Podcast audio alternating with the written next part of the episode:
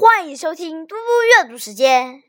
今天我要阅读的是对联趣事。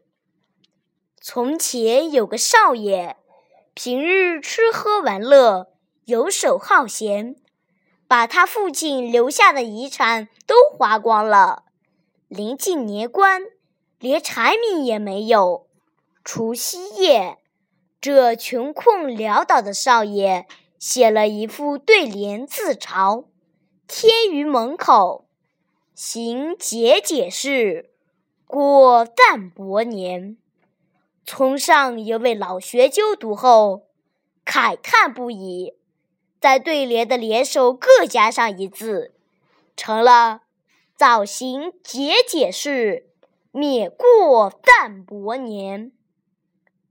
谢谢大家，明天见。